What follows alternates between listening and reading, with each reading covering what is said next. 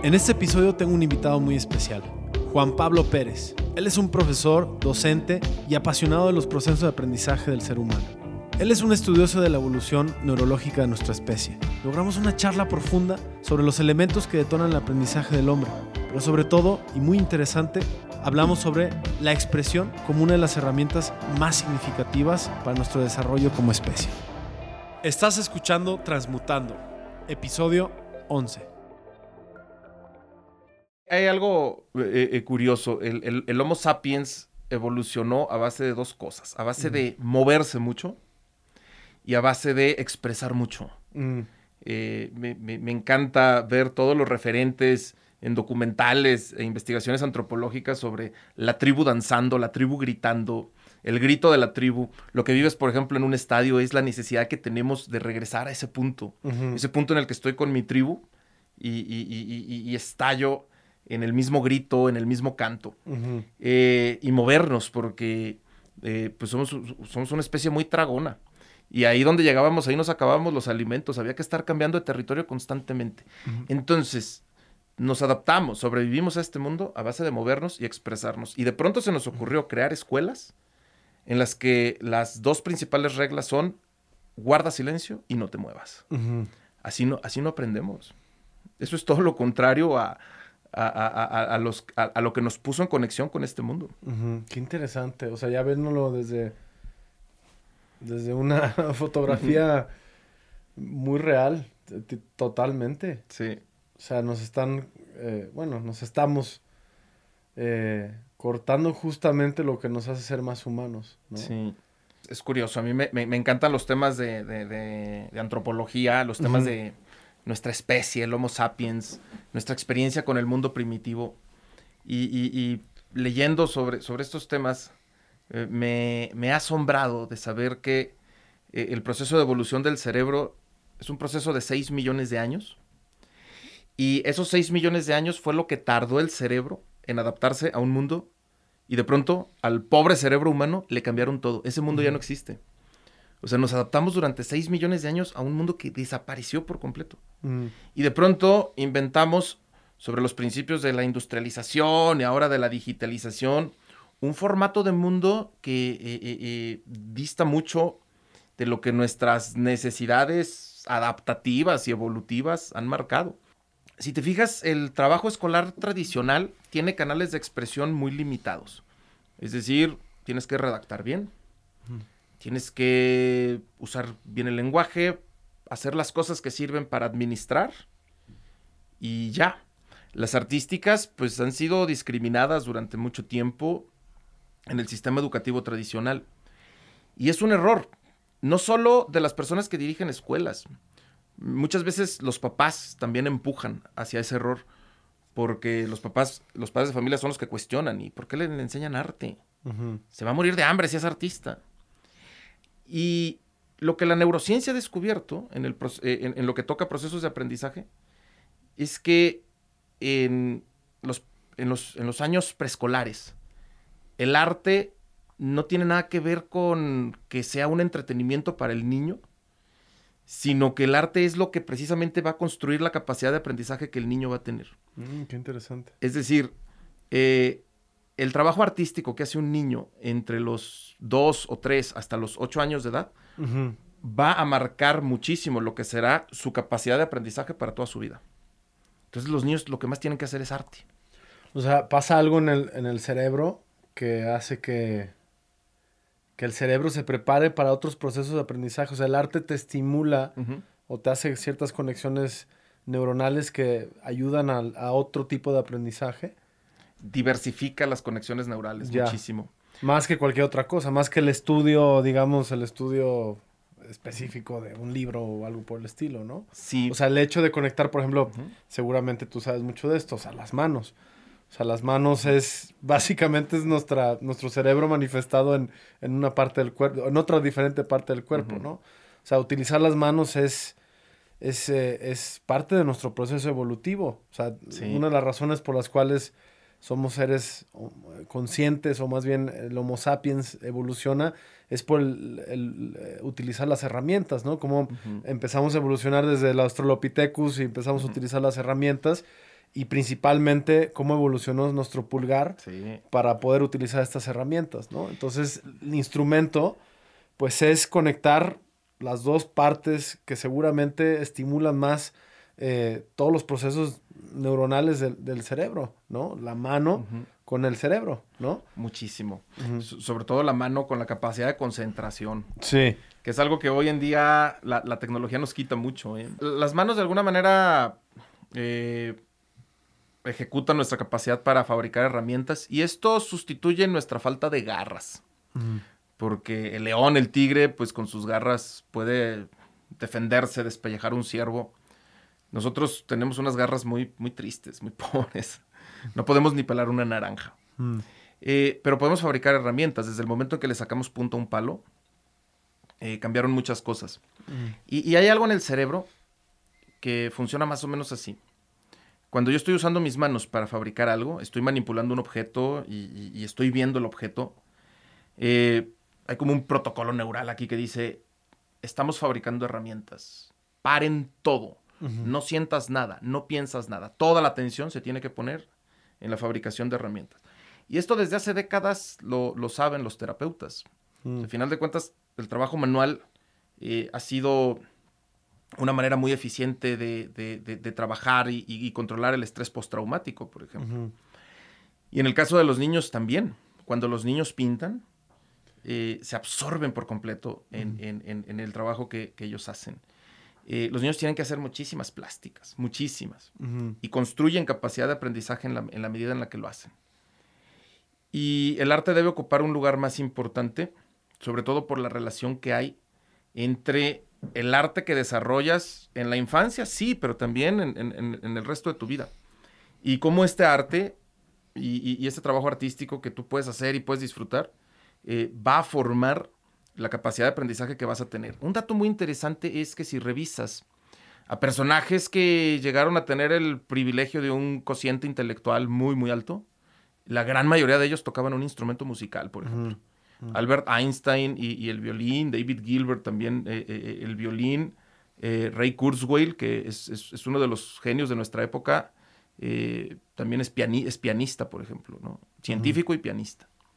Entonces, al arte, si no lo ves como una vocación, velo como un entrenamiento para que tu cerebro desarrolle la capacidad de aprender más, porque eso es lo que el arte da.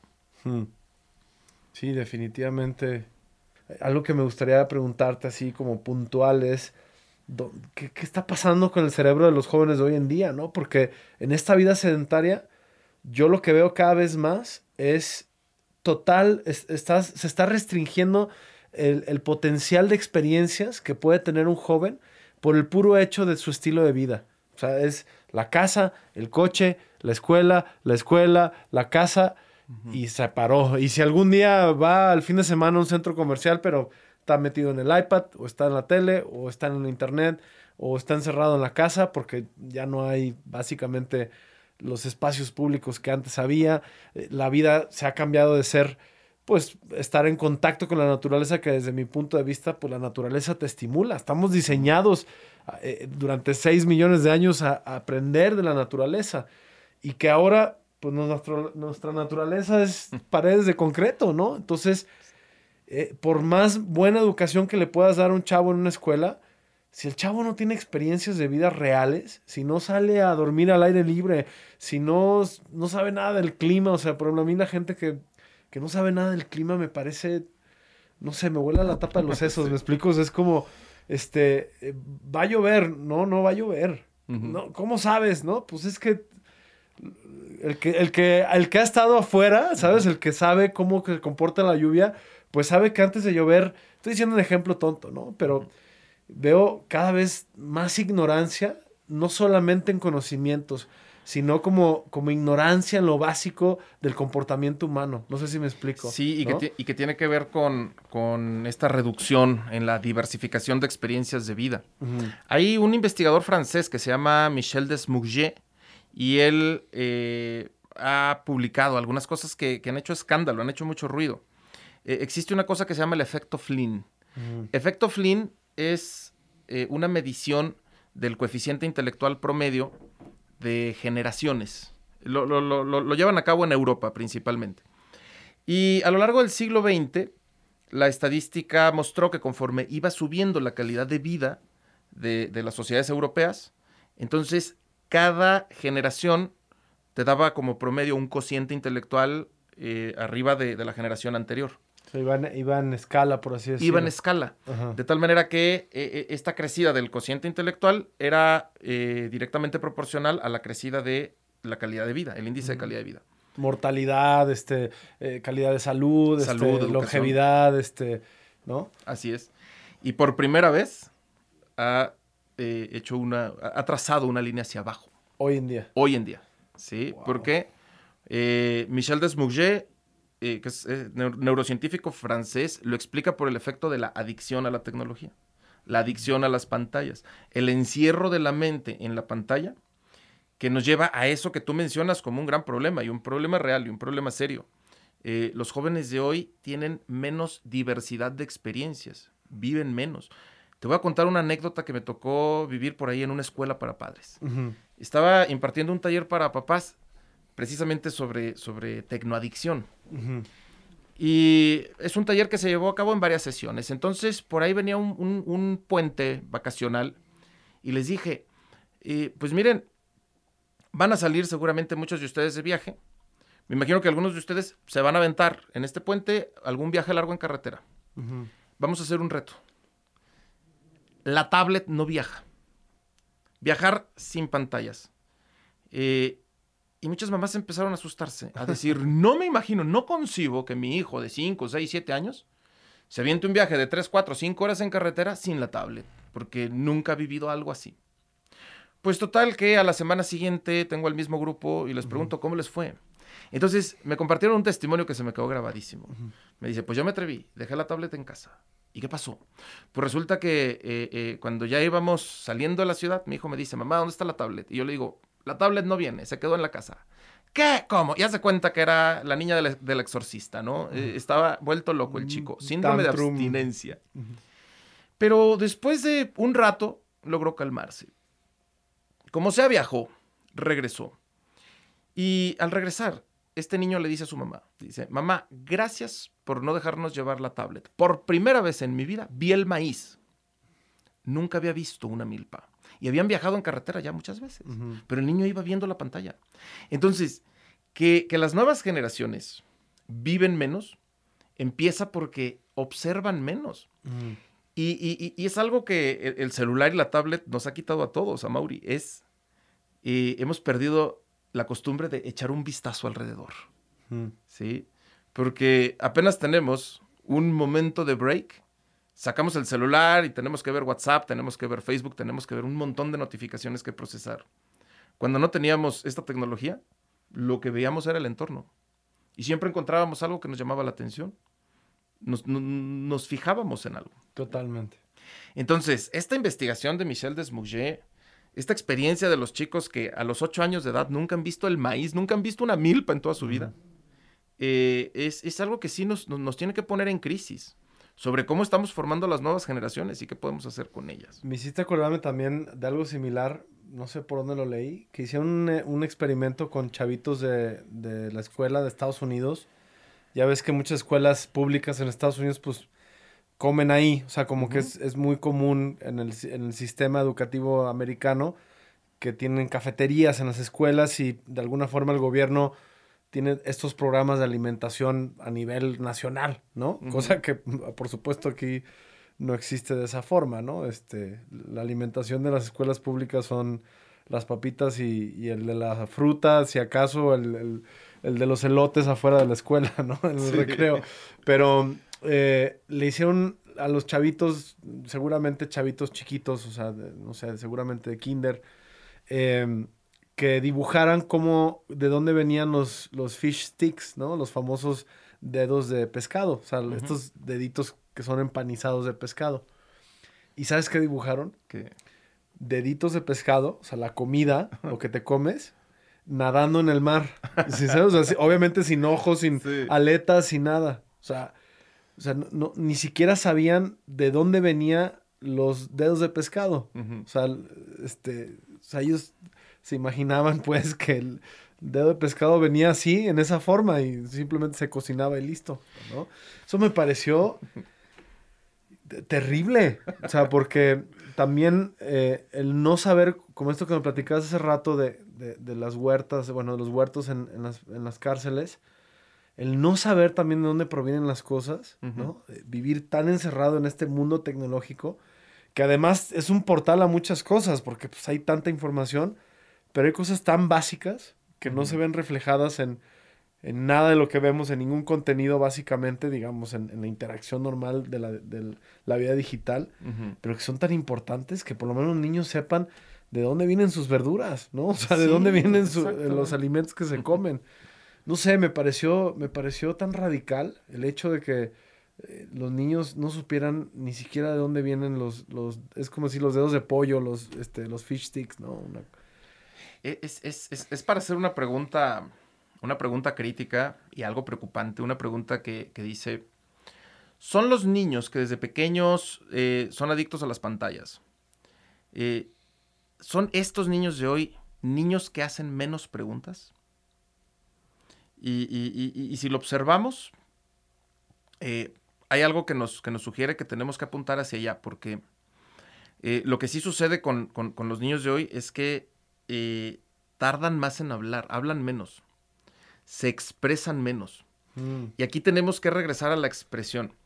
Eh, me encantó cuando mencionaste esta enorme importancia que tienen los jóvenes de vivir una, toda una diversidad de experiencias y construir sobre, sobre esas mismas experiencias su aprendizaje.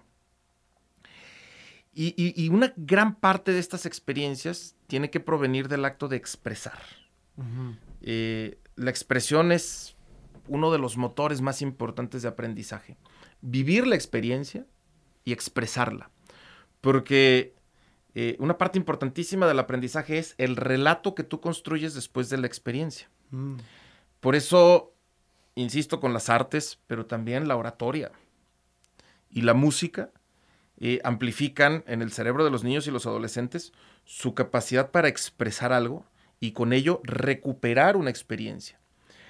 Porque personas que pueden tener mucha experiencia pueden no generar tanto aprendizaje de sus mismas experiencias si no expresan, si no convierten esa experiencia en un relato o en algo que artísticamente se pueda mostrar a los demás. Hmm. Hay un científico mm, de la década de los 70 que es em, Richard Feynman. Y, él descubrió algo muy interesante. Él, era físico y daba clases de física y de pronto sentía que sus alumnos pues muchas cosas no le entendían. Entonces eh, él dice, bueno, pues me voy a poner a su nivel, les voy a empezar a hablar sobre cosas que yo tampoco termino de entender. Entonces él descubrió algo, que cuando él explica, está construyendo más conocimiento él al explicar que los alumnos al escuchar. De hecho, el momento en el que aprendes no es cuando estás leyendo un libro, es cuando le platicas a alguien que leíste un libro. Ya. Sí. O lo plasmas en un ensayo, lo, lo resumes, lo. Bueno, ¿no? Porque por ejemplo, en la educación americana es muy, perdón que te interrumpa, es muy común. Eh, leen muchísimo, o sea, se les inculca mucho la lectura pero luego hay que plasmarlo en un ensayo y luego hay que leer el ensayo frente a toda la clase. Pero bueno, perdón, continúa. No, era, era esto, la importancia de la, de la expresión como, como motor de aprendizaje también. Eh, en una frase lo podríamos decir así. No lo explico bien porque lo entienda bien. Más bien, lo entiendo bien gracias a que me esfuerzo por explicarlo bien. ¿Sí? Y ahí es, ahí es el momento en el que lo entiende. Y es una experiencia que muchos profesores hemos, hemos vivido en el salón de clases. Eh, es, estás explicando algo a tus alumnos y de pronto te salió una buena explicación de algo que tú no entendías y lo entendiste ahí en ese momento. Es decir, el conocimiento se consolidó en el momento en el que estabas expresando, en el momento en el que estás hablando. Y ahí consolidas también el, el, aprendizaje. El problema de niños y adolescentes adictos a la tecnología es que son espectadores o son eh, cerebros que se están estimulando con todo lo que la, la, pantalla les da y en realidad los momentos de expresión se reducen y la diversificación de la expresión también se reduce mucho porque postear en Facebook, postear en Twitter no es como como como platicarle a alguien el relato de lo que has vivido o pintarlo o dibujarlo o cantarlo, convertirlo en una canción. Entonces, eh, hablamos de, dos diversidades fundamentales para, para, poder aprender y aprender bien. Una, la diversidad de experiencias que tú mencionaste. Y dos, la diversidad de canales de expresión. La diversidad de maneras de expresar. Mm. Eh, para que los niños consoliden su capacidad de aprendizaje, tienen que pintar, bailar, moverse mucho, cantar, tienen que hacer oratoria, tienen que eh, escribir ensayos también. Eh, tienen que hacer teatro, el drama también es una cosa maravillosa.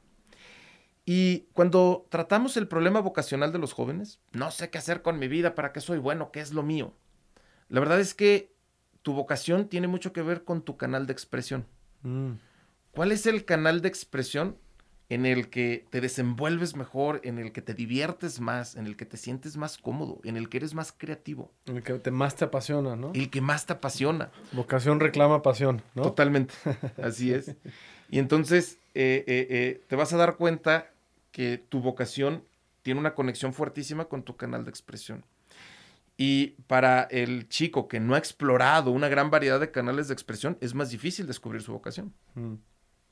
Qué interesante, porque digamos que en, la concepción de lo que una persona necesita en la vida, difícilmente se habla de la expresión, ¿no? siempre es como algo extra. Ay, bueno, tocó instrumento porque le gustó y, o lo metieron a clases y, y, jaló, pero nunca se ve como un pilar, un pilar fundamental, ¿no? Este, y ahora que lo dices, pues, por supuesto, hace todo el sentido. Sí. Este, la, la expresión, pero además algo me pareció bien interesante cuando dijiste, lo tienes que expresar y, también tiene, lo tienes que expresar a alguien más, ¿no? Porque me imagino que también en, la, en el desarrollo psicoemocional de un chavo o de cualquier persona, pues de qué me sirve expresar si pues nadie me escucha, ¿no? O sea, debe haber ahí un proceso también que tendrá que ver con el reconocimiento. O sea, cuando uno eh, expresa y, es reconocido, no, no, quiere decir que gane premio ni nada por el estilo, pero, pero que tiene alguien. Hablas tú hace rato también del, del, sentido de tribu. Yo veo mucho esa falta de sentido de tribu. O sea, veo, nos, nos, veo, digamos, en este mundo en donde pretendemos actuar de una forma que nunca hemos actuado antes. Y, y creo que todas estas no hablemos de los chavos, hablemos de los espacios de trabajo, ¿no? O sea, de las culturas de las oficinas, la cultura de oficina o de empresa o de, ¿no?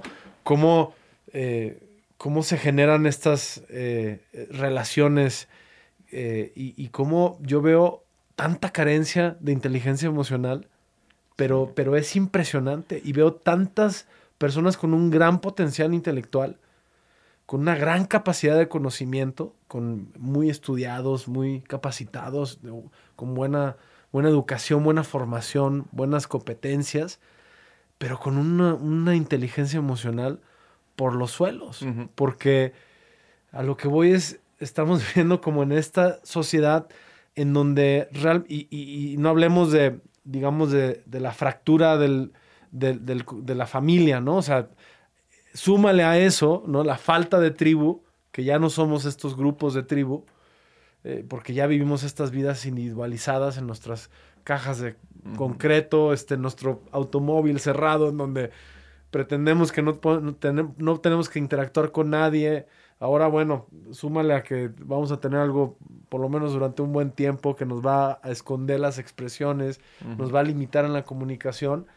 Y este, y, eso nos está haciendo de, una forma como tan eh, infantiles en nuestras emociones, ¿no? Yo veo a ejecutivos de alto nivel que se comportan como niños, como niños de... Y, no es por menospreciar a los niños, ¿no? O sea, los niños son los niños, pero con, con, un manejo de sus emociones tan básico. Y, digo, pues es que claro, o sea, hemos perdido no solamente el sentido de comunidad, de tribu, sino además hemos le, hemos echado más salsa al hecho de que eh, eh, controlo mis emociones, este, no te dejo ver, pongo estas máscaras. Y luego eso se termina revirtiendo porque es, no, es real, ¿no? Está como sostenido con hilos muy, muy delgados, ¿no? Sí. lo, lo, que mencionas sobre inteligencia emocional cruza mucho con lo que dijimos anteriormente sobre nuestra capacidad de aprendizaje.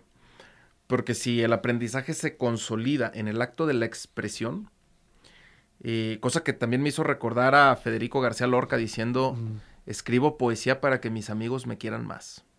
Es decir, la función social de, la comunicación y la expresión como, como motor de aprendizaje. Eh, en el caso del de, el manejo de emociones y el desarrollo de la inteligencia emocional es parecido. Eh, porque tienes el principio de la inteligencia emocional es tener vocabulario de emociones, es decir, saber, aunque sea a nivel palabra y significado, que las emociones existen y ahí están. Después, que tú las vives y las experimentas. Después, identificarlas en ti. Y esta capacidad de conocer tu experiencia emocional también tiene muchísimo que ver con expresarla. Con decir, me siento de la chingada ¿Y a quién se lo digo? ¿A quién se lo cuento? ¿Cómo lo expreso? ¿Sí? ¿Por qué me siento así? ¿Y qué puedo hacer para sentirme mejor? Esta tercera pregunta es fundamental, ¿eh? Eh, y es una pregunta muy poderosa. ¿Qué puedo hacer yo para sentirme mejor? En ese momento, tú te haces responsable de lo que sientes. De tus emociones. Sí, tú eres el responsable de tu emoción. Sí. Porque me toca a mí hacer algo para sentirme mejor. Entonces, en este momento ya no todo es culpa del que me hizo enojar, ya no todo es culpa de, del que me frustró o de lo que me tiene preocupado. Hay algo en mí, hay algo que está en mis manos y, desde ahí es responsabilidad mía sentirme mejor. Y creo yo que ese, ese, esa es la parte que eh, hace falta cuando tú observas a personas que son adultas, pero que en momentos emocionales difíciles, pues no terminan de consolidar la madurez eh, para, el manejo de sus propias emociones. ¿no? Eh, es, un principio que, me gusta mucho cuando en las organizaciones eh, se establece bajo cierto modelo y cierta filosofía de liderazgo que cada quien es responsable de su motivación. Sí, porque de pronto le echas la culpa al entorno de que el entorno no te motiva. El entorno me estresa, no me motiva. Bueno, sí, el entorno es lo que es y ya. Pero la actitud que tú, que tú asumes frente al entorno te obliga a, pensar en cómo estás interpretando tú el entorno y cómo te hace bien o no la interpretación que tú haces del entorno.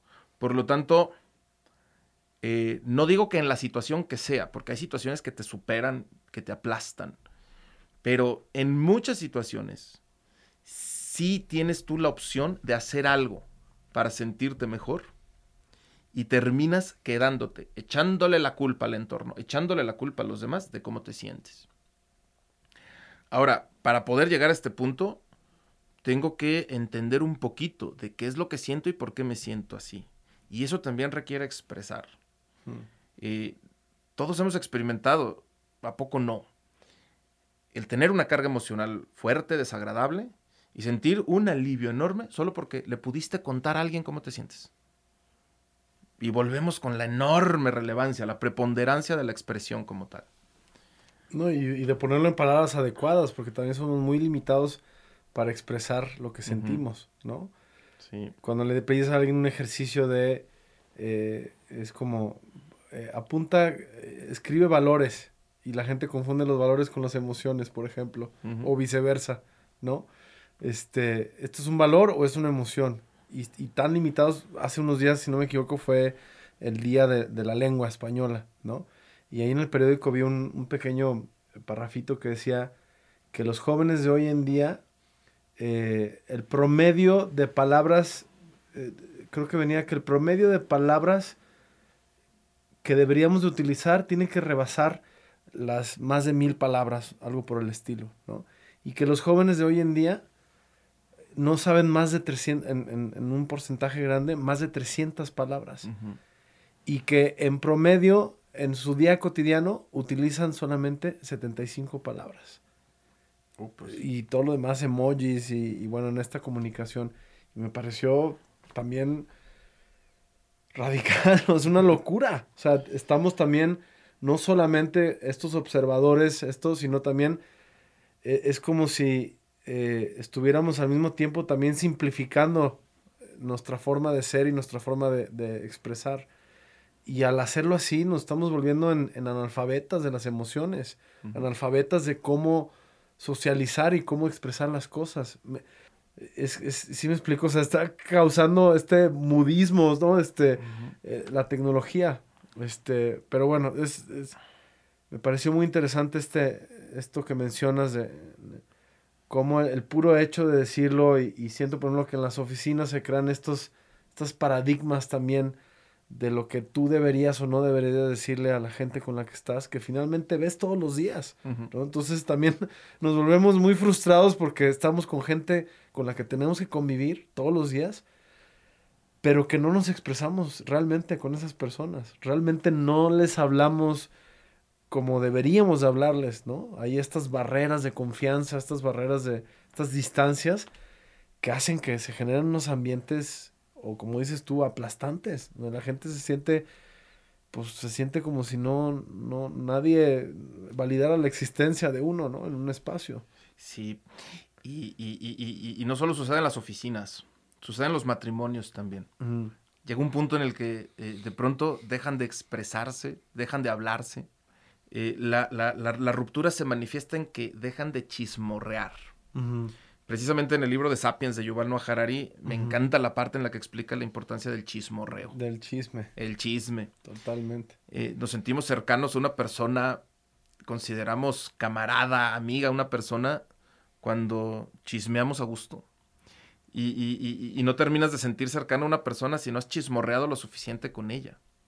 Eh, eh, el chismorreo es como, como, como el acicalamiento entre nosotros, los humanos, es como el acicalamiento entre los, entre los macacos, ¿no? Sí, sí, sí. O sea, ellos se acicalan, nosotros chismeamos. Sí. Hasta proceso terapéutico, ¿no? Porque vienes a, Sí. a descargar el chisme que, que traes, este... Y, y es, eh, también es un proceso de aprendizaje. ¿no? Muchísimo. Y además involucra un canal de expresión, o sea, involucra la, la- la- la importancia de expresar algo para terminar de aprender o comprender algo. Y una explicación, una historia, una narrativa, ¿no? ¿Cuántas veces tú terminas precisamente de entender algo que tiene que ver contigo y con tu vida, precisamente en el momento en que se lo estás chismeando a alguien? Mm. Y, y- y no es cierto que todo lo que tú estás diciendo cuando, cuando chismeas, no es cierto que pues todo ya lo tenías preconstruido en tu mente y simplemente lo estás diciendo. No, en realidad lo terminaste de entender o lo terminas de entender justo en el momento en que lo estás diciendo, en que lo estás soltando. Entonces, es curioso porque si, si tenemos a una generación que se expresa menos, entonces tenemos una generación que aprende menos. Mm. Y creo yo que aquí tenemos un reto muy interesante para padres de familia, para profesores, para entrenadores, para, para líderes en las empresas. Eh, el reto es hacer que tu gente se exprese, Mm. hacer que tus niños se expresen. Eh, ya, ya no podemos vivir en una época de magisterio unidireccional, donde solo el profe habla y todos tienen que poner atención, callarse y escuchar. Y así como, como no puede ser, no puede seguir siendo así el magisterio, tampoco el liderazgo empresarial puede ser así. Aquí solo el jefe habla y todos los demás escuchan y obedecen. Creo yo que hoy un buen líder, un buen profe y un buen padre de familia, alguien que sabe guiar, alguien que realmente es apasionado de hacer crecer a otros, tiene que sacar de ellos lo mejor. Y eso es hacer que se expresen. ¿sí? Por eso es una consigna, es una consigna muy bonita. Eh, haz que se expresen los niños, los adolescentes, los trabajadores de una empresa, las personas a las que de alguna manera quieres hacer crecer. Haz que se expresen, porque eh, esto es lo que termina de cerrar los círculos de, de- de- de la mente cuando trata de darle sentido al mundo. Mm. ¿sí? Y, y- solo hasta que te lo digo, lo termino de entender. Justo cuando hablabas, me estaba acordando, o más bien pienso mucho en los empresarios de OmniLife y, y cómo tú ves la transformación de la gente cuando empiezan a dar las juntas, ¿no? Que son estas juntas de oportunidad que viene Ujú. 10, 20, 30, 3 mil, 5 mil, 15 mil, 20 mil personas a un escenario. Y, y cómo más viendo que una persona se va desarrollando y, y, lo que en un principio le podía dar pavor, y deja tú de dar una junta hacia mucha gente, simplemente hablar con otras personas. ¿Cuánta gente le da pavor simplemente decir, oye, te quiero recomendar un producto, te quiero platicar de una oportunidad? Y me ha tocado ver la transformación en las personas cuando empiezan a expresarse, cuando empiezan a contar su historia. Yo soy fan de las historias, por eso estudié cine. Eh, yo creo que cuando, cuando digo es que me apasiona el cine, por supuesto me apasiona el cine, pero en el fondo también lo que más me apasiona es, son las historias, es el storytelling, ¿no? Que es la forma, desde mi punto de vista, y bueno, desde lo que también se tiene registrado, pues es la forma de enseñar más antigua al ser humano.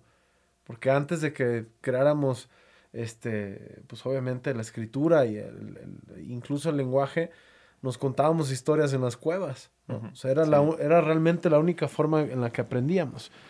Y, y es tan importante contar historias o contar tu historia.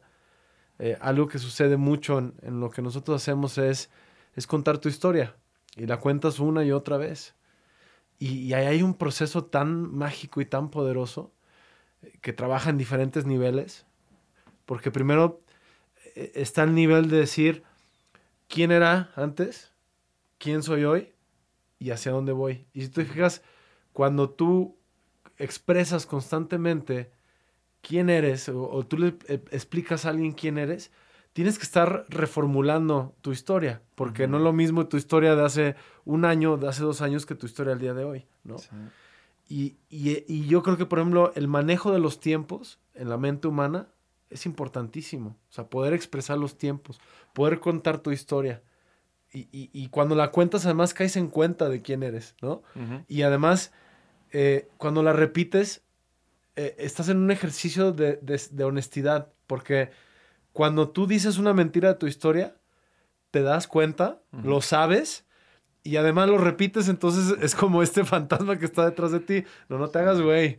No estudiaste ingeniería, no sé si me explico. O sea, este, te saliste a la mitad de la ingeniería, entonces no estás graduado. O sea, hay un, me parece un proceso bien importante, ¿no? Y luego el hecho de, este, eh, creo que por un lado, pues puede surgir el ego, ¿no?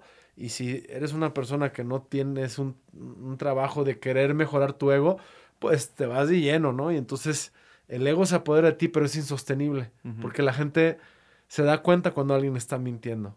Cuando alguien no cuenta su historia de una manera verídica, eh, pues me parece que, la gente se da cuenta, o sea, nos hablamos en, de muchas formas, nos hablamos con el, lenguaje corporal, con los tonos de voz, con la respiración, si estamos transpirando la gente se da, las microexpresiones que tenemos, y, y si tú no estás hablando desde la honestidad, la gente algo percibe de ti que, no le gusta. Pero cuando eres honesto, la, conectas, ¿no? Y creas esta, estos vínculos como tú mencionaste anteriormente. Y, al mismo tiempo me, da como esta, otra, este sentido de nostalgia y de pérdida, de decir, es que ya no nos estamos juntando como antes, ¿no? y, y, era tan importante escuchar al abuelo, yo me acuerdo tanto de mi abuelo a través de sus historias, sus chistes. Ahorita venía con un amigo y veníamos hablando, es que antes de los memes, eh, ahora que están los memes, ¿no? Que es, este, pues eran los chistes, ¿no? O sea, y necesitabas un tío que contaba chistes, pues para divertirte de esta forma, o sea, antes no, no, sí, me explico? Este, esto de chismorrear, de los chistes, de, de estas pequeñas microhistorias que hay en las familias, que no me cabe duda, crean las conexiones más poderosas entre la gente. Porque si no, no sabes de dónde vienes, dónde estás y a dónde vas, o por lo menos de dónde vienes y dónde estás para saber a dónde vas, ¿quién eres? ¿No? O sea, ¿cómo te puedes concebir a ti mismo? ¿Cómo puedes aprender de ti mismo? ¿no?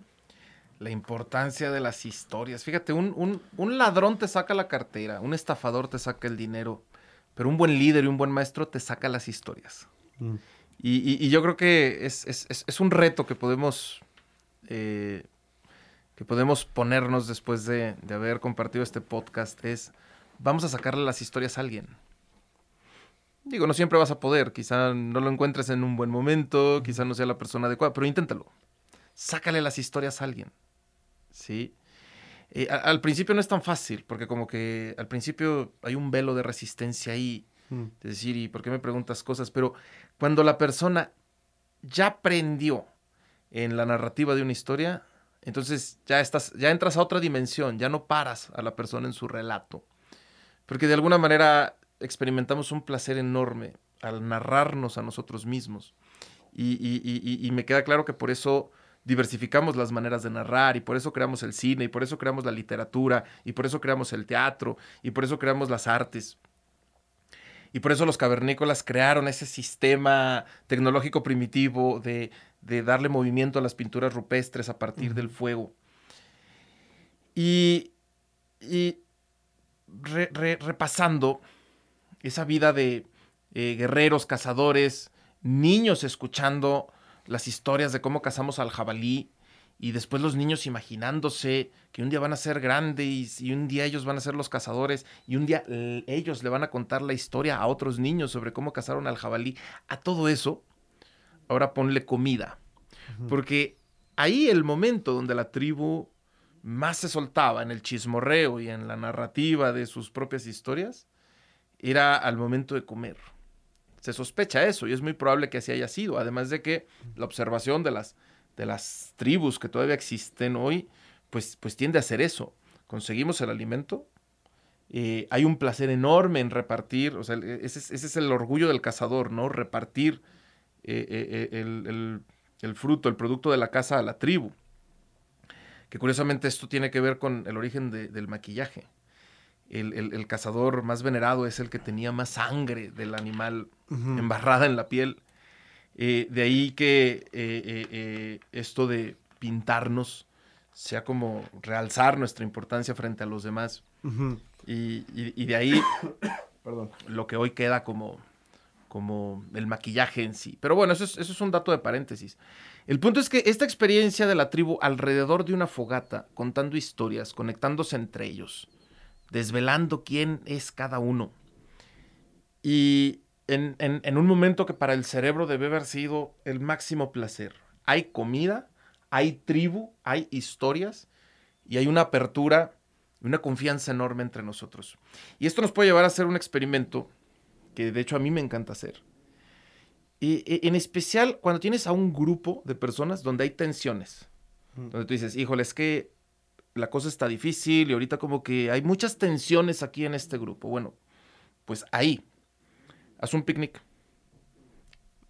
Vayan al aire libre, vayan al campo, ¿sí? Siéntense en el suelo, compartan comida y pónganse a chismorrear, pónganse a, contar historias. Nada más la sensación de armonía que vas a generar es inmensa. Y a veces eso es lo que se necesita para abrir y conectar bien a un grupo de personas que pueden estar en una situación de tensión no favorable eh, para, romper las tensiones. Y esto en las familias también funciona bastante bien. ¿sí? Por eso eh, eh, me gusta mucho promover como dinámica de convivencia familiar el picnic. Hmm. Porque es, regresar precisamente a la tribu en, en, este acto de sentarnos en el suelo, en contacto con la naturaleza, expresarnos, platicar, chismorrear. Obviamente en un picnic familiar, por favor, hay que prohibir los teléfonos celulares. No, no, no pueden estar, eso se apagan y Porque uno de los objetivos es que no tienes distracciones a la mano. O sea, no es, este, bueno, ya terminé de comer, me voy a mi habitación o me, encierro, ¿no? o sea, como que no hay tanta escapatoria, por así decirlo, ¿no? Exactamente. Además es una maravilla esto de que mientras me estoy comiendo el sándwich, estoy escuchando tu historia. Y tú vas a estar mordiendo la pizza mientras yo te cuento mi historia, ¿no? Y, y, y, yo quiero ver cuánto dura la tensión, la falta de confianza en un grupo donde se hace un picnic, donde hay buena comida, donde hay contacto con la naturaleza y donde hay buen chismorreo. Se disuelve la tensión y se, se disuelve rápido. Entonces, eh, eh, eh, es curioso, pero fíjate cómo regresar a la tribu es, es, una manera maravillosa, muy natural, muy orgánica, de conectarnos mejor entre nosotros también. Yo recuerdo mucho, mucho de mi infancia en campamentos. O sea, yo soy muy agradecido que en, la escuela donde iba, en Educare, eh, íbamos constantemente de campamentos. Y no me, no me puedo imaginar qué hubiera sido de mí si no hubiera vivido yo esas experiencias. Porque independientemente de lo que también viví, como todos vivimos eh, bullying y que si te peleabas con compañeras o, o sea, esta, esta eh, tensión que por lo menos se, se, puede vivir en cualquier escuela en México, de verdad cuando nos íbamos de campamento era, era maravilloso lo que sucedía. O sea, realmente sentías que conectabas como nunca habías conectado con tus compañeros de la escuela. y, donde veías realmente de qué estaba hecho cada persona. A quién le costaba trabajo, este, a quién, por ejemplo, eh, eh, había muchas veces que, que, que, no sentir a sus padres cercanos era algo muy difícil para ciertos chavos, ¿no? Este, sentirse alejado de las comodidades, este, de estos placeres que, que también como que nos tapan las ansiedades, ¿no? Ah, estoy ansioso, entonces lo, lo, lo tapo con, con, con, un estímulo, ¿no? Con la televisión o con una comida, una cierta comida o con un, cierto confort, este, y si no lo tienes, ¿qué pasa? ¿No? Este, son como estas muletas, ¿no? Estamos llenos de muletas hoy en día, ¿no? Estos objetos de los que nos hacemos, que nos hacen sentir seguros, pero si hay algo que te puede estimular, sentirte bien, es poder estar en un lugar donde nada más estás al aire libre con fuego. Y si te sientes bien ahí, te vas a sentir bien en cualquier lugar, ¿no? Sobre todo en la naturaleza. También la gente, el temor que ahora le tiene a la naturaleza, porque simplemente es algo desconocido. ¿Cuánta gente ya no sabe estar al aire libre? ¿Sabes? O que lo, a mí, me, por ejemplo, me pasa que me gusta mucho ir a caminar al cerro o a, las montañas y, o cualquier cerro que, que vamos invito a alguien y, ni siquiera piensa que hay que traerse gorra y algo para el sol, porque si tú caminas más de dos horas en el sol, pues te achicharras y te deshidratas y te quemas, ¿no? Este, y es ese conocimiento básico, igual ya me estoy repitiendo de lo que dije hace rato, pero qué gran nostalgia de, esos conocimientos básicos que quizá no es eh, todo esto que ahora sabemos con la tecnología o la habilidad de hacer ciertas cosas, pero que quizá nos daban mucho más de lo que, de lo que creíamos, ¿no? O de lo que creemos. A mí me, encantó que mencionaras el fuego, porque el fuego lo cambió todo. Imagínate cómo eran las noches de los homínidos, eh, nuestros antepasados, cómo eran sus noches antes del fuego. Eh, había noches en las que la penumbra era total, no había luz de luna, y en las noches sin luz de luna, pues ahí sí que no podías ver ni siquiera más allá de tus narices. En un mundo plagado de depredadores, de animales venenosos, lo único que te podía hacer sentir seguro era la cercanía del otro, pero en la oscuridad era el contacto piel con piel. Y, de aquí se desarrolla esta parte biológica de que solo el contacto físico con, el otro eh, nos, nos provee la dotación que necesitamos de oxitocina, que es una hormona fundamental para el bienestar. En tiempo de pandemia y de aislamiento, definitivamente los casos de ansiedad y depresión se disparan, precisamente porque nos privamos de esto, que es una necesidad biológica. Eh, después llega el fuego y, con el fuego resolvemos una parte enorme de uno de nuestros grandes problemas, la noche, mm. la amenaza de la noche. Entonces, eh, eh, eh, dos momentos importantes de la, de la, de la fogata, ¿no? ahí donde, donde quemamos la carne que nos vamos a comer. Ah, porque esa es la otra. El fuego nos dio acceso a la carne.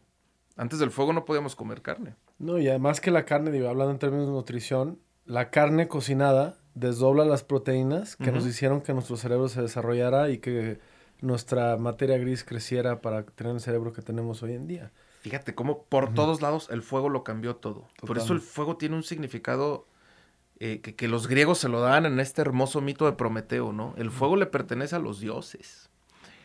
Pero resulta que hubo un héroe. Y para mí este es el concepto estándar de un héroe. Es Prometeo, el que roba el fuego a los dioses para dárselo a los hombres.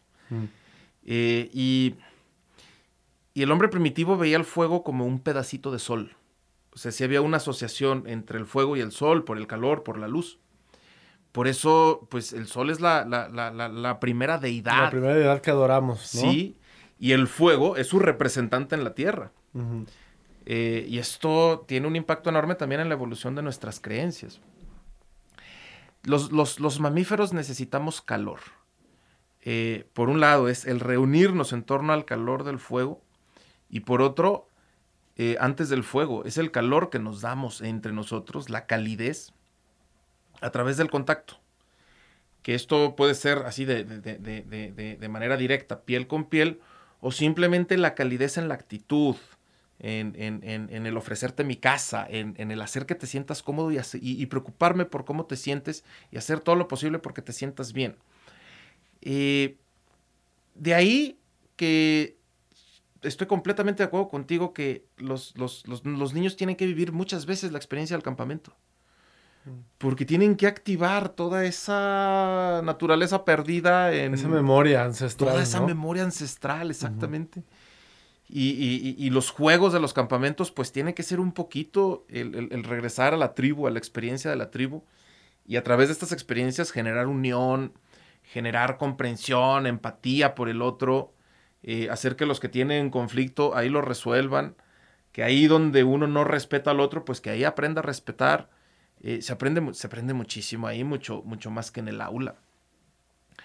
Y después hay otra cosa también en relación con el fuego, y, eh, hay algo que me encantaría decir sobre la tierra, el contacto con la tierra. Por ahí, al principio de, este podcast, mencionaste a la madre de familia que le dice al niño, no agarres la tierra. Qué gran error a nivel biológico y a nivel bacteriológico, porque resulta que en la tierra vive una bacteria que se llama Mycobacterium baque. Y Mycobacterium baque es una bacteria que eh, cuando la ingieres, cuando entra en ti, le gusta alojarse en el colon. Y ahí en el colon tenemos una gran cantidad de tejido neural. Después del encéfalo, donde más neuronas tenemos es precisamente en el intestino grueso. Bueno, los chinos le decían al estómago el primer cerebro. El primer cerebro. y, precisamente las, neuronas del colon eh, eh, eh, y, células especiales del colon se encargan de producir la serotonina, que es un neurotransmisor elemental para la regulación emocional y para el equilibrio de los otros neurotransmisores. Que de hecho hoy, pues, eh, un, gran porcentaje de casos de depresión y de ansiedad están asociados con una deficiencia o una recaptación de, de serotonina. Pues bueno, resulta que para fabricar serotonina necesitas un aminoácido que solamente produce esta bacteria, que es el Mycobacterium baque. O sea, mm. para poder producir serotonina, que es esencial para la salud mental, necesitamos contacto con la tierra. Y los niños, de alguna manera, pues no es que lo sepan, pero eh, su, su... cerebro reptiliano ahí ya, tiene ese conocimiento. Su cerebro ya tiene el impulso de en alguna ocasión agarrar la tierra y hasta echársela a la boca, ¿no? Entonces, eh, no solo los niños, todos necesitamos más contacto con la tierra. Eh, cuando se hizo esta investigación sobre el Mycobacterium baque, que se, que se hizo en la Universidad de Harvard y en la Universidad de Colorado, y que pues ya tiene por ahí desde el año 2012. Eh, cuando cuando, cuando se, hizo esta investigación, se hizo un estudio de correlación entre los casos de ansiedad y depresión eh, entre personas que practican la jardinería. Y resulta que efectivamente tienes una prevalencia mucho menor de depresión. Cuando tú hablabas de, de, los indígenas que viven en el campo, que viven en contacto directo con la naturaleza, me obligaba a hacerme la pregunta, ¿y cómo andará la tasa de depresión y ansiedad en esas comunidades? Los problemas son otros, pero depresión y ansiedad, ese no es el problema. No, te aseguro que no lo es. No, Sin saber los datos. Digo, hay otras cosas, por ejemplo, como que son desafortunadamente con tendencias muy fuertes al alcoholismo. Y en la conquista, por ejemplo, o en los diferentes momentos de conquista, se aprovechaban de eso. O sea, a veces para derrotar las tribus indígenas, lo único que había que hacer era convertirlos en, adictos al alcohol. En Estados Unidos, en los indios nativos americanos, finalmente los que los terminó de, destruir, digamos, en, esta parte del viejo oeste, ni siquiera fue la cacería, sino fue, los empezaron a hacer alcohólicos y, ellos mismos de alguna forma se destruyeron. Pero te aseguro que la gente del campo versus una persona de ciudad, seguramente sus niveles de estrés y de ansiedad deben ser totalmente opuestos, ¿no? Hay otros problemas, ¿no? De salud, de lo que tú quieras, de pobreza, de, falta de, calidad de algunas cosas, pero te aseguro que como depresión como tal, no lo sé, no, no, no creo que sea lo mismo, definitivamente. No, no, definitivamente no. Y ahora, todo lo opuesto a eso, es el, el ser humano moderno de la ciudad, que además está encerrado por la pandemia.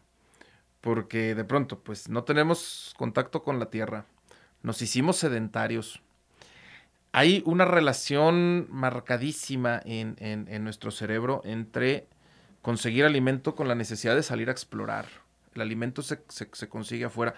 No, somos como estos mamíferos que hacen madrigueras, hacen agujeros y, y, su seguridad es estar encerrados. Nosotros no. Si nosotros nos encerramos ancestralmente, nos morimos de hambre.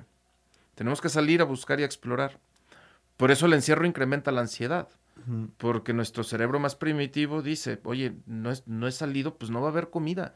Y este cerebro primitivo no puede entender que el refri está lleno. Qué interesante. Y que viene rápido y te trae la comida cuando quieras. No, el cerebro primitivo no entiende eso. El cerebro primitivo simplemente asocia la obtención del alimento con la necesidad de salir y explorar. Luego, con el distanciamiento social, y no cuestiona estas cosas, digo, son necesarias, pero nos pegan fuertísimo en el apartado de ansiedad y depresión. Sí, sí, se entiende como, como algo que nos está pasando, aunque es inevitable, pero nos está pasando, ¿no? Exactamente. Eh, la reducción del contacto social, pues te hace sentir sin la tribu. O sientes que, que, que, que, ahora tu tribu es más pequeña porque pues ya nomás es la gente que vive en tu casa, pero ya tienes menos contacto con tus amigos, con la otra tribu. Entonces, todo lo que, lo que eh, eh, ancestralmente le ha dado tranquilidad al cerebro humano, eh, en, la era industrial, en la era digital, y más aún en la era del coronavirus, todo eso se ha perdido. Entonces tenemos una ruptura fuertísima con, con nuestro origen y con los principios adaptativos que nos costaron 6 millones de años para poder vivir en este mundo en paz y felices. ¿Sí? Y, al final de todo esto, lo que te tienes que preguntar es si las personas, obviamente sin generalizaciones, cada caso particular contará aparte. La cuestión es si las personas estamos perdiendo la capacidad de ser felices. Y eso ya cada quien lo tendrá que revisar en su propia vida y en su propia situación particular. Habrá quien te diga que no, para nada. Habrá quien se quede callado y se quede pensando y diga, pues puede ser que sí. Y... Qué interesante, Juan Pablo. o sea, qué fuerte la pregunta. O sea, porque sí pinta un panorama. Sí. Y sí, sí creo. Ay, digo, no, no quisiera yo ser absolutista porque además soy una persona que trata de pensar positivo y, que, y que quizá estos, este mal momento de vida material, ¿no? De vida líquida, también me acordé de un gran libro. Este, pues es momentáneo, o sea, estamos en una especie de, adolescencia de la conciencia. Me gusta verlo así, me gusta ver como que la conciencia se está preparando para un brinco cuántico y, eso me entusiasma, me emociona, me, motiva, porque no, no me puedo yo concebir que, que, vayamos en decremento, o sea, que nos estemos convirtiendo en algo que no va de acuerdo a nuestra esencia de seres, ni siquiera de especie, sino de seres, ya desde una, quizá un aspecto más cosmológico y, místico, ¿no? Y, pero de todos modos, a veces yo me lo pregunto, ¿no? O sea, porque de repente en esta, en esta búsqueda de, de, de, cumplir con lo que uno debe de cumplir en este nuevo mundo, o sea, en este mundo que vivimos, los compromisos laborales y estar todo el tiempo resolviendo problemas y, le damos cada vez menos a lo que nos estimula lo que podría ser enseñarnos a, ser más felices, ¿no?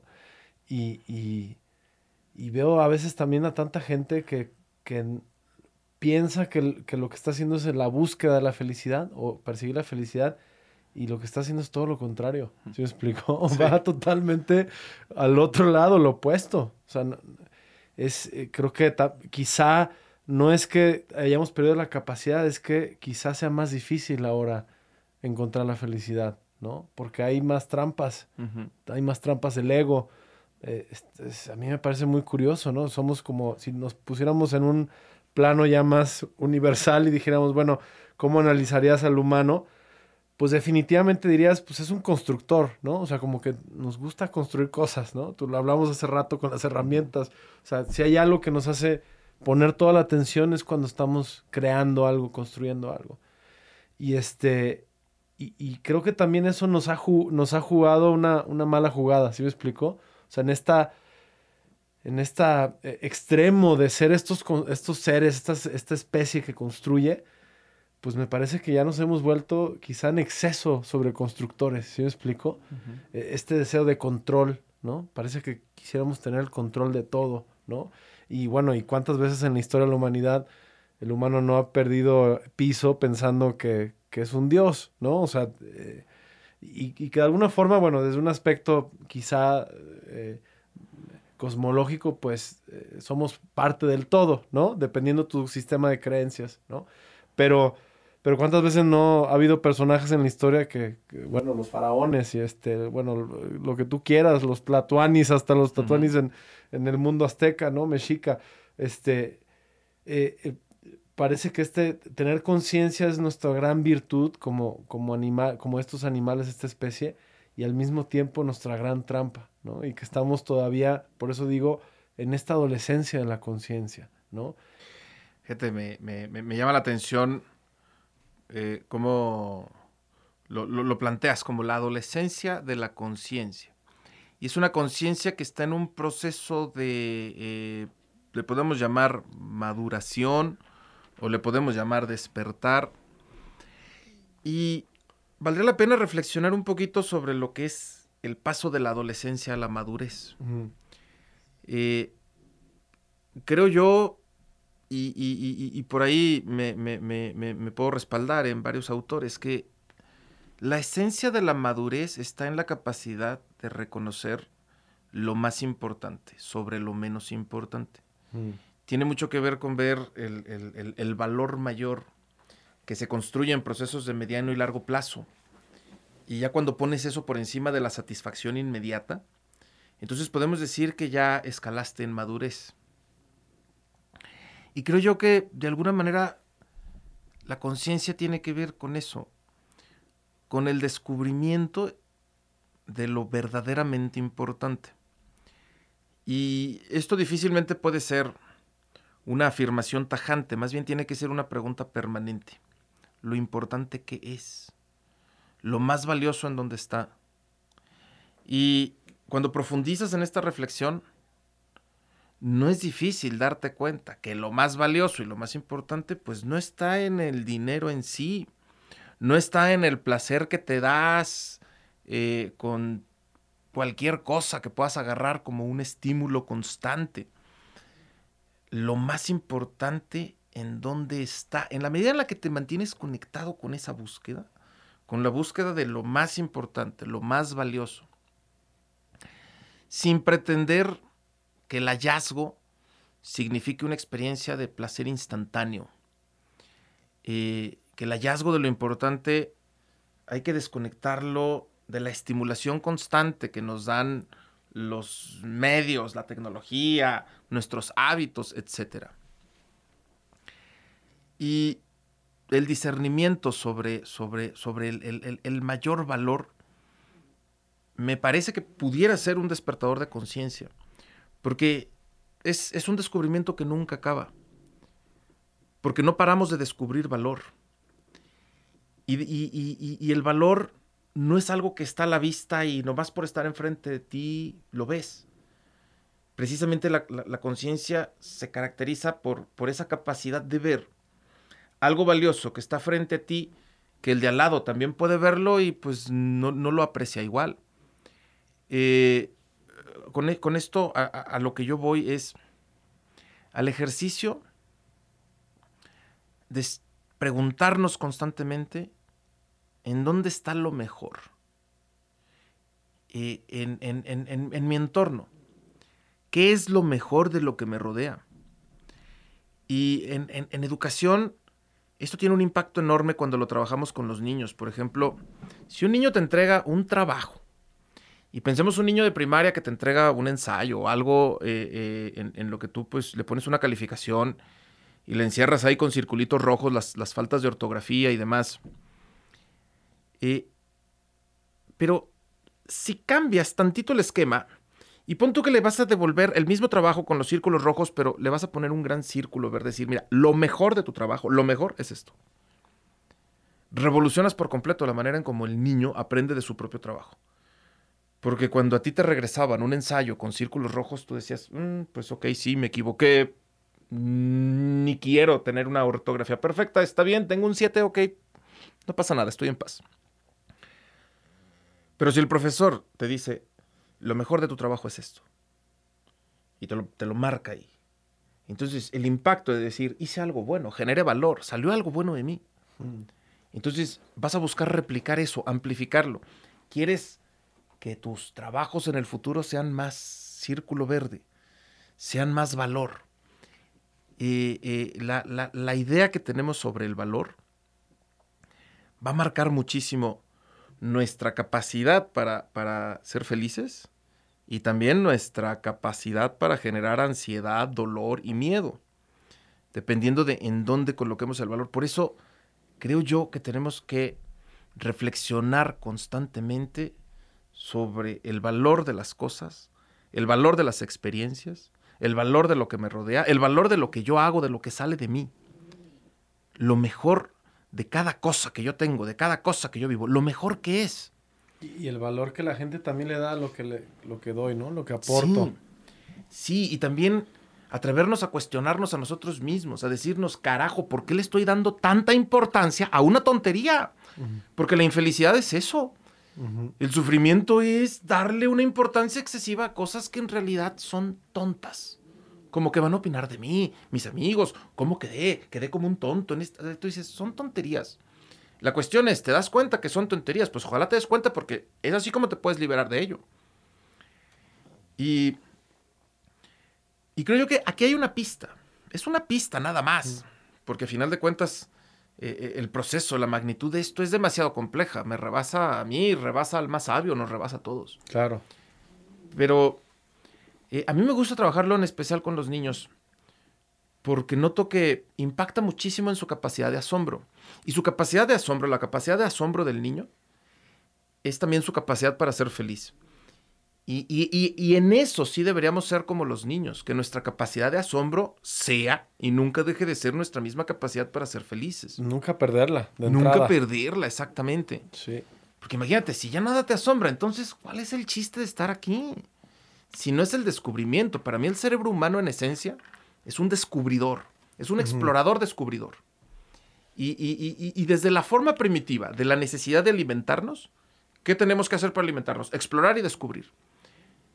Y, después, eh, ¿qué tenemos que hacer para, para ser felices en el complicado siglo XXI? La verdad es que sigue siendo explorar y descubrir, pero ya no nomás alimento, ya no es alimento. Son experiencias, son aprendizajes, son seres queridos, eh, son conocimientos que escalan en la búsqueda que cada quien tiene para formar su propia sabiduría, explorar y descubrir. Y esto no sucede cuando pierdes la capacidad de asombro, porque lo que hace al descubridor, lo que hace al explorador descubridor son dos cosas, la curiosidad y el asombro.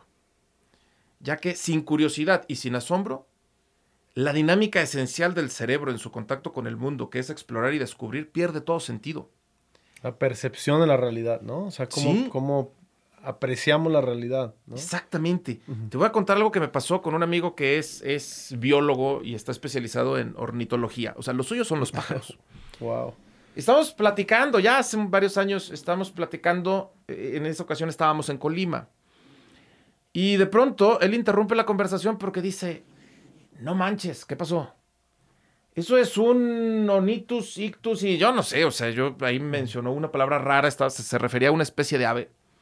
Y me dice, qué raro, en esta época del año esas aves suelen estar más en el sur, yo no sé qué hacen aquí.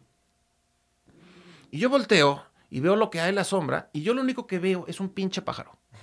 y yo le digo, a ver, ¿qué, qué me estás diciendo? Que, que esa cosa que es un pájaro, no debería estar ahí, pero que está ahí y es muy raro porque es de una especie que, ¿cómo se llama? Entonces ahí me di cuenta de algo. Él tiene la capacidad de ver, algo que yo no, por su conocimiento uh -huh. y por su experiencia, su historia de descubrir y asombrarse con el mundo de los pájaros. Uh -huh. Sí, porque cuando él se asombra viendo a ese pájaro que está ahí donde no debería estar, él en este momento está generando una experiencia significativa, con un momento que pudiera ser de lo más insignificante. Estamos tú y yo platicando, tomándonos un café en un lugar cualquiera, y de pronto pasó un pájaro. ¿Qué relevancia puede tener eso? Pues para él tiene relevancia. ¿Por qué? Porque eh, se ha alimentado de mucha curiosidad y mucho asombro por algo en especial, que son los pájaros. Entonces, en el caso de este amigo que es biólogo, que, es ornitólogo, que se llama Oscar Ávila y que vive en Colima, eh, en el caso de este amigo, pues encontró un canal de conexión, eh, un canal de conexión para eh, la búsqueda del descubrimiento, para, para producir su propio asombro. Y creo yo que cuando él hace eso, realmente está generando su propia felicidad. ¿Sí? Ahora la pregunta que cada persona se tiene que hacer es, ¿y tu asombro en dónde está? El mundo tiene tantas cosas. ¿Cuál es la que tú quieres explorar y descubrir? Explorar y descubrir, porque eh, ahí es donde tu atención se va a poner. Y, y, de pronto existe el mindfulness, que es una cosa maravillosa y que sirve precisamente para eh, mejorar nuestra conexión con el entorno a partir del trabajo de la atención. Pero no tendríamos por qué tener tanta bronca con eso. Si es que seguimos siendo exploradores y descubridores. Si es que tenemos una pasión y si es que si es que nos damos permiso de asombrarnos. Entonces, esa es la pista que, yo he encontrado. Ahí está, ahí está montada mi sospecha sobre lo que, lo que puedo yo entender en torno a felicidad y en torno a una conciencia que evoluciona como, como, como, como, como que despierta y dice, ah, era un sueño, ahora estoy despierto, pero después esto este momento de acabo de despertar, pues también es un sueño. Y despierta de ese sueño. Y después despierta de ese sueño. Y es un sueño que, tiene como este ciclo, ¿no? Es, como un huevo, pero con muchos cascarones. Y, va rompiendo uno tras otro, pero, pero tras cada uno hay un mundo completamente nuevo y completamente diferente. Una manera diferente de entender las cosas, de definir lo que para ti es importante, de explorar y descubrir. Yo ahí monto mi sospecha. Y, sobre eso también entiendo que puede ser la capacidad del ser humano para, ser felices. Eh, trabajando con los niños, eh, no, no, no, solamente es decir cómo los educo, cómo les enseño, es también cómo aprendo yo de ellos. Porque ahí donde hemos perdido la capacidad de asombro, ahí tenemos que regresar a los niños para pedirles que nos la enseñen de nuevo. Porque ese es, el gran sello de un niño, su capacidad de asombro. Y fíjate cómo, de asombro en asombro, de búsqueda y descubrimiento en la experiencia de ser niño, así es como su conciencia va rompiendo capas, rompiendo capas, despertando, despertando. Y yo siento, Mauri, que ese salto de la conciencia, de la adolescencia, a, un estado diferente, a un estado más evolucionado de la conciencia misma, yo siento que tiene mucho que ver con explorar, descubrir y no dejar de asombrarte. La capacidad de asombro, ¿no? Sí. ¿Quién puede asombrarse observando a una mosca? Es que cada quien ve algo diferente. ¿Quién ve algo irrelevante en una mosca o quién ve algo importante? Y esto va a impactar en sientes que tu vida está rodeada de cosas irrelevantes o de cosas importantes. Cada quien percibe valor de una manera distinta. Y yo creo que pierdes la capacidad de ser feliz cuando pierdes la capacidad de ver y sentir el valor de lo que te rodea. Y el valor de lo que hay adentro de ti, obviamente. Totalmente. Algo, algo que me quedo maravilloso que acabas de decir es que él, dijiste, él se está creando su propia felicidad y, si lo prismeamos con lo que decíamos hace rato, la pregunta que hacíamos es, ¿estamos perdiendo la capacidad de, nuestra felicidad? Quizá la pregunta es, o ni siquiera es una pregunta, es decir, ¿estamos creando nuestra propia felicidad? ¿no? Porque uno es, es dueño de su felicidad realmente, ¿no? Y ese es, algo tan sencillo pero tan complejo a la vez, porque es tan, es tan evidente, es tan sencillo, pero nos cuesta tanto trabajo, porque creemos que la felicidad tiene que ser algo tan complicado y que es un estado de conciencia que nunca llega, pero en realidad tenemos esa capacidad de crear nuestro, nuestros propios atajos al, a la felicidad, ¿no? Como este cuate tuyo que, pues, decidió, o sea, es, es, justo eso, ¿no? O sea, donde pones, donde pones tu atención es donde está tu realidad, ¿no? Y donde está tu realidad debe de estar tu felicidad, ¿no? Si, si, si fuera una especie, un, un digamos, un, una, una, ecuación, ¿no?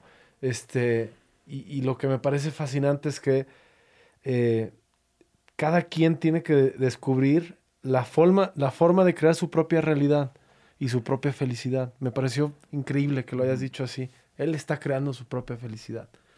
Todos debemos, de, creo que finalmente esta capacidad de asombro, esta capacidad de, de expresarse, de comunicarse, de entenderse, de saber quién es uno, know thyself, ¿no? O sea, conoce de ti mismo, es justo las herramientas que necesitamos para crear nuestra realidad y por ende ser dueños de nuestra propia felicidad. Porque la felicidad es, es un estado de conciencia. y, y, y, son, y una y otra vez estamos siendo recordados de que uno tiene el poder de cómo estar, eh, en qué estado de conciencia estar, ¿no? Como tú decías antes, pues estás dando la atención a cosas estúpidas, pues tu realidad va a ser estúpida, ¿no? Y también me encantó el ejemplo de la mosca. Es como eh, por ejemplo, el mosquito, que todo el mundo odia a los mosquitos, ¿no? O sea, o sea, si hay un animal que creo que el humano odia más, es probablemente el mosquito y se da un tiro con la cucaracha, ¿no? O sea, es, es, El mosquito es el depredador más temible, es el que más nos ha matado, ¿eh? Ah, no, y, y, es fascinante. Es fascinante. O sea, eh, por ejemplo, a mí algo, me, yo soy, me encantan los insectos, o sea, soy fan de los insectos. Igual no soy como tu amigo de experto en, los, en las aves, pero yo creo que en, alguna vida fui o, en algún momento pensé ser en entomólogo, este, pero me encantan los insectos, me, gustan en, todo su sentido, la simbología, eh, cómo aparecen en la historia del humano, la importancia que le ha dado al humano, lo que son. Bueno, hace poco tuvimos un podcast de, de los alimentos, ¿no? A través de los insectos, pero bueno. Eh, el mosquito es fascinante. O sea, tú sabías, por ejemplo, digo, por decir un, por, poner un ejemplo de dónde está tu atención, tú sabes que los mosquitos eh, nos encuentran porque pueden oler el dióxido de carbono. ¿No? Entonces tú dices, ¿cómo este maldito mosquito encuentra la forma de revolotearme en mi cabeza y luego de meterse a mi oído o meterse a mi boca?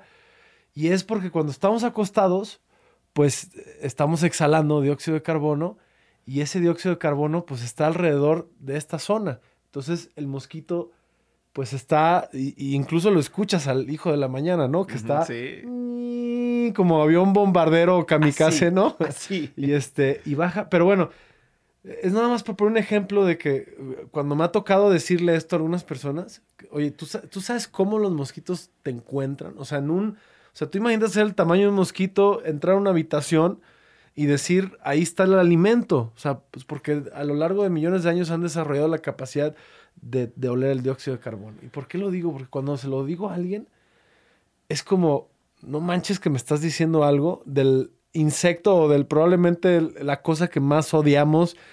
Poco me importa lo que haga un insecto, lo único que quiero es que se muera, ¿sí me explico? Sí.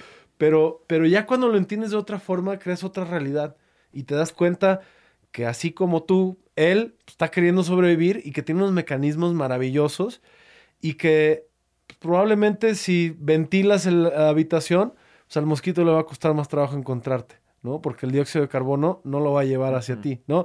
Y digo, no necesitas echar este insecticida necesariamente porque pues, ahora hasta los mosquitos son inmunes al insecticida, ¿no?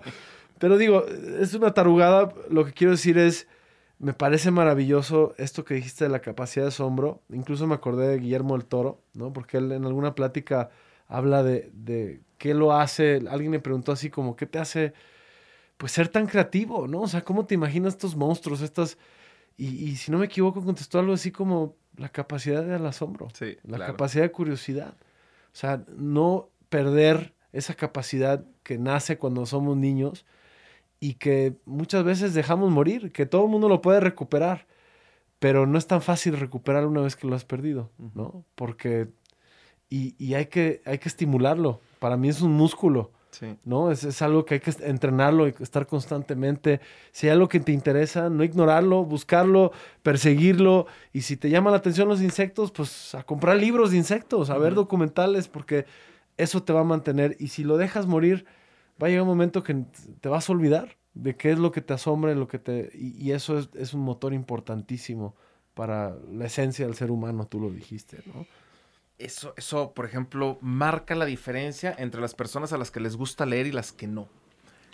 Eh, cuando, cuando alguien a quien no le gusta leer ve los libros y los relaciona con pues, algo aburrido, algo que digo, Leer es socialmente aceptado, estaría muy bien leer. Si me preguntan si leo, yo siempre digo que sí, pero la verdad es que eh, me da flojera leer. Ok, hay personas que tienen eso y, y, bueno, pues cada quien. Pero la gran diferencia está en que un lector que disfruta la lectura y se devora los libros, ha logrado vivir en la lectura la experiencia de explorar y descubrir. Mm. Explorar y descubrir es, es, es, es la emoción pura de conectar con el entorno. Pero así como es la experiencia con los libros, así puede ser la experiencia con cualquier cosa con la que conectes plenamente. Conectas plenamente con aquello que te llena de curiosidad y que te produce asombro. Eh, de tal manera que curiosidad y asombro e, equivale a explorar y descubrir. Y creo yo que el ejercicio, esta experiencia como tal, tiene mucho que ver con generar, producir, fabricar tu propia felicidad. Y estoy seguro que ahí, donde tú pones tu atención, ahí donde tú, a través de la experiencia, de la curiosidad, el asombro, la exploración y el descubrimiento, eh, ahí donde pones tu atención, ahí vas a construir tu felicidad y en esa dirección, en ese momento, ahí se traza una flecha y hacia allá va a evolucionar tu conciencia. ¿sí? Eh, ¿En qué momento se nos rompe este ejercicio? Se nos rompe cuando nos saturamos de estímulos. Mm. Que es, un poco lo que vives, por ejemplo, cuando exploras eh, el, el, feed, rol de, una red social, por ejemplo. Sí. O sea, de pronto es un exceso de información. Y, fíjate que esto de, ver en, Instagram o en Facebook, estar, está revisando el feed, es tan parecido a lo que hacíamos en los tiempos de la televisión a color a control remoto cuando lo único que hacíamos era cambiar el canal, cambiar el canal, cambiar el canal, cambiar el zapping, ¿no? Sí. Ahí yo ya no estoy explorando para descubrir, simplemente estoy exponiendo mi cerebro a que busque el mayor estímulo en un contexto de exceso de información, que es un poquito también lo que le pasa al drogadicto. ¿eh? Está buscando el mayor estímulo eh, eh, entre un montón de experiencias sensoriales potenciales y siempre va a llegar a la conclusión de que el mayor estímulo, así inmediato y con toda intensidad, se lo va a dar la droga. Nada le va a dar una estimulación como esa. Y esa es la insatisfacción del televidente de, mi época, cuando lo que hacíamos era pasar horas cambiando el canal de la televisión sin ver absolutamente nada. Incluso llegando a pensar que eso es placentero. Bueno, puede serlo. Pero también cuando nos atrapamos en las redes sociales, lo vivimos así. Ahora, hubo una época en la que nada más la televisión a color nos provocaba ese enganche mental y, esa estimulación, o mejor dicho, esa búsqueda obsesiva por, por, el estímulo mayor. La razón por la que el cerebro no se queda viendo un solo canal es porque cree que debe haber algo mejor en otro. Entonces, nunca puede vivir el momento presente, porque cree que lo más importante siempre está en otro lado, mm. nunca está aquí y ahora. Y esa es precisamente eh, la compulsión de cambiar el canal, cambiar el canal. Y esa también es la compulsión que hoy se ha amplificado en las redes sociales, porque resulta que no te detienes a reflexionar nada que ves publicado ahí. Así como cambiando el canal y cambiando el canal, estás viendo una publicación, otra, otra, hasta que llega un punto en el que te llegas a, frustrar y te quedas con la sensación de que no hay nada interesante en tu Instagram, no hay nada interesante en tu Facebook, y eso es lo que terminas sintiendo, el que después de haberle dado eh, cinco vueltas a los 80 canales de su televisión por cable, llega a la conclusión de que no hay nada interesante. Pero qué absurdo, porque cuando tenemos 80 canales y los recorremos de esa manera, nunca hay nada interesante. Pero cuando tenemos una televisión de cinco canales, que para ver uno tenías que pararte y torcer la antena y moverla y demás, en esa televisión de cinco canales siempre había algo interesante que ver. Por lo tanto, el valor de lo que está en tu entorno nace de ti. O sea, tú tienes que poner tu parte. Tú tienes que conectarte con el entorno. No le puedes pedir al entorno que sea por sí solo estimulante para ti y ya. Yo tengo que hacer un ejercicio de conexión. Y ese ejercicio de conexión precisamente es eh, eh, eh, la curiosidad y el asombro, la, exploración y el descubrimiento. Entonces, es, es, un buen momento para tomar una decisión relevante, es a qué le vamos a poner atención. ¿En dónde vamos a poner la atención? Porque vivimos en un mundo en donde a través de las redes sociales, muchísimos agentes, todos los que publican en redes sociales, todos están tratando de llamar la atención de alguien. Entonces, si algo aprendió a hacer el mundo es a estimular para que voltees a ver. Pero cuando el entorno nos satura, entonces ya no hay nada que ver. Cuando hay en exceso que ver, es como si no hubiera nada que ver. Es decir, el exceso de información termina generando un vacío. O sea, tienes 80 un canales. ¿no? Sí, fíjate cómo el exceso de información se convierte en nada, en vacío. O sea, 80 canales eh, equivalía a no hay nada interesante en la televisión. ¿Sí? Nada es digno de mi atención. Entonces, así vives en un mundo pues que efectivamente no es interesante por el exceso de información. Qué locura. Que es una locura. Pero cuando tú eliges ponerle atención a algo realmente y conectarte plenamente con algo, lo primero que tienes que hacer es silenciar todo lo demás. Entonces vivimos en un mundo cada vez más ruidoso. Y creo yo que las mentes que van a poder preservar, recuperar o renacer en su capacidad de ser felices son las mentes capaces de regresar al silencio. Mm. Son las mentes capaces de ignorar el exceso de ruido que hoy con los medios cada vez es más y más y más. Y primero necesito guardar un silencio total, regresar al vacío, borrar la pizarra para volver a sentir el placer de poner un círculo en ella, un solo círculo. ¿Sí? Pero resulta que nuestras emociones ya no están programadas para el silencio. En el silencio experimentamos esta cosa que se llama horror vacui, el horror al vacío. Es, no, el mundo me ha acostumbrado a llenarme de exceso de información. Y la intolerancia al, silencio, asociada con, con, la compulsión por consumir información en exceso y demás, pues tiene mucho que ver con la infelicidad pandémica de nuestro tiempo. Uno, de los objetivos de, este podcast es que a través de la expresión, de la charla, y, tú lo dijiste también, ¿no? Estas capas, ¿no? Creo que nuestra charla ha, estado lleno de capas. Sí. Y esta última capa, y digo última porque creo que es una gran manera de, cerrar este episodio, eh, esto del silencio me parece fascinante. Y y, me, he aprendido tanto también de, entender cómo nos ha hecho falta el silencio, cómo vivimos en estas ciudades ruidosas, cómo constantemente estamos llenos ya de aparatos que hacen ruidos, de este y, es tan bello el silencio.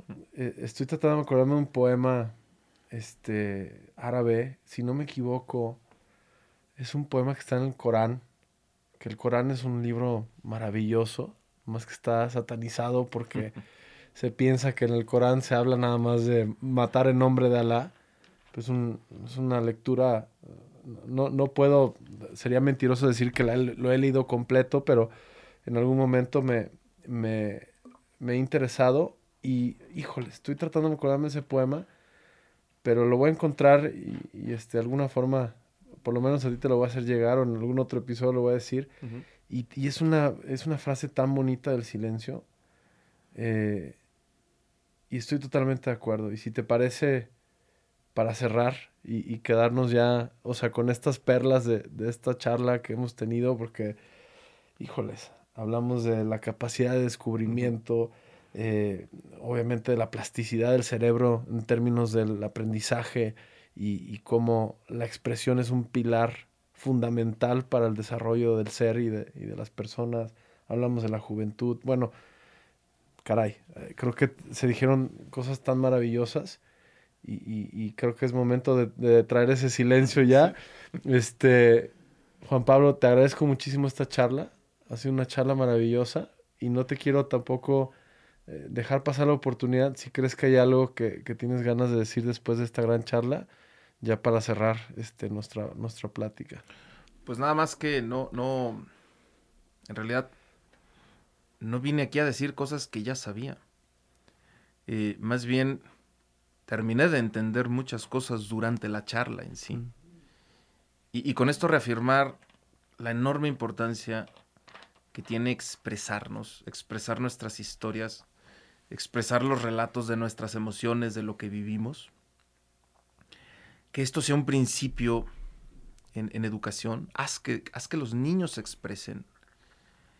Eh, que, sea un principio también para, construir felicidad en el trabajo. Haz que los colaboradores se expresen. Sácale las historias a la gente. ¿Sí?